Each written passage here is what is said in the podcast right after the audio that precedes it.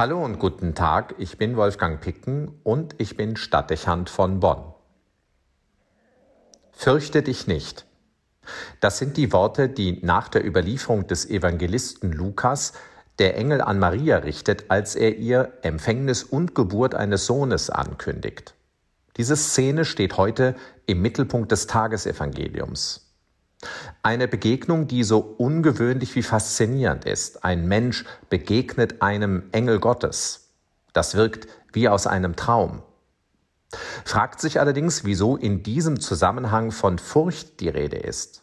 Muss man vor einem Boten Gottes Angst haben? Sicherlich mag es einen zuerst erschrecken, wenn man so etwas erlebt, aber wenn Gott näher tritt, dürfte das eigentlich kein Anlass dafür sein, dass sich ein Mensch fürchtet. Zumal nicht, wenn wir davon überzeugt sind, dass es der Gott der Liebe ist. Wofür und wovor sollte man zurückschrecken und vor was Angst haben? Es scheint die Ungewissheit zu sein, vielleicht auch der leise Zweifel, der zu dieser Reaktion führt. Man kann sich nicht ganz sicher sein, was es für Folgen haben wird, wenn einen die andere Welt näher rückt und eine Botschaft Gottes erreicht. Was wird die Nachricht sein und welche Konsequenzen wird sie fordern? Könnten Gottes Erwartungen und Pläne quer zu dem liegen, was man sich selber denkt und wünscht?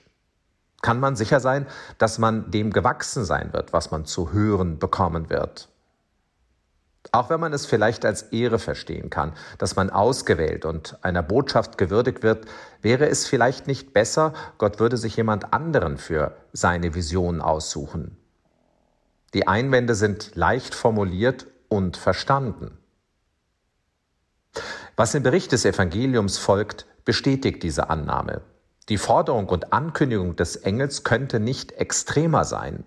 Maria soll den Menschensohn zur Welt bringen. Das ist wirklich extrem. Es übersteigt jedes menschliche Fassungsvermögen und, so möchte man meinen, auch alle Möglichkeiten, die einem Einzelnen gegeben sind. Das bedeutet Überforderung, dem letzten das Ende aller eigenen Planungen. So großartig es ist, dass Maria sich offenbar darauf einlassen kann, dieses Beispiel nährt die Angst vor einer ähnlichen Begegnung mit einem Engel und der Möglichkeit von Gott einen persönlichen Auftrag zu erhalten, bloß nicht berufen werden.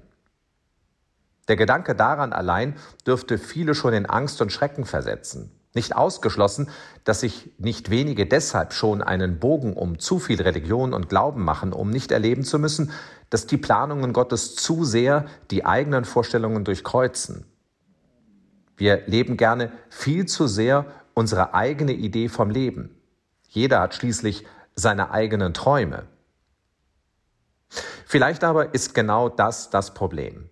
Wir Menschen vertrauen uns selber mehr als Gott. Wir haben mehr Angst vor Gott als vor uns selbst.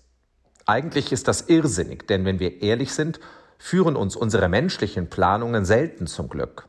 Vieles von dem, was wir gegenwärtig in unserer modernen Zeit erleben, bestätigt das. Wie viele politische Pläne und wirtschaftliche Strategien, die sich Menschen ausgedacht haben, führen in die Sackgasse. Und wenn wir es auf unser persönliches Leben beziehen, ist ebenso die Frage berechtigt, ob das, was wir uns in den Kopf setzen, immer so zu unserem Vorteil ist. Es wäre vermutlich nicht falsch, wir würden offener für die Pläne Gottes sein, um über sie den Weg in die richtige Richtung einzuschlagen. Die Verkündigungsszene vermittelt, dass die Botschaft des Engels zwar ungewöhnlich ist, dennoch aber zum Heil führt. Es ist der ganz andere Weg, der zum Ziel führt. Am Ende ist die Furcht unberechtigt, denn Gottes Wege sind gute Wege für uns Menschen. Warum also die Sorge? Warum der Zweifel? Diese Frage richtet sich gerade an uns moderne Menschen. Warum der Zweifel an Gott? Warum die Angst, zu kurz zu kommen, wenn wir seinem Wort folgen? Warum verdrängen wir die Feststellung, dass uns unsere eigenen Pläne vielleicht nicht weiterbringen? Sie gefährden uns mehr als die Vorstellungen Gottes. Wir hätten guten Grund, uns über uns selbst zu fürchten. So kurz vor Weihnachten bietet uns dieser Text die Gelegenheit, uns neu und offen auf das einzulassen, was Gott von uns mit seiner Botschaft fordert. Es mag gegen den Zeitgeist wirken und auf innere Widerstände treffen. Aber vielleicht ist es mehr der Weg, der zu Frieden und Miteinander führt, auch zu einer inneren Einheit mit sich selbst und seiner Seele, als die Wege und Programme, die wir uns selbst erdenken und festlegen.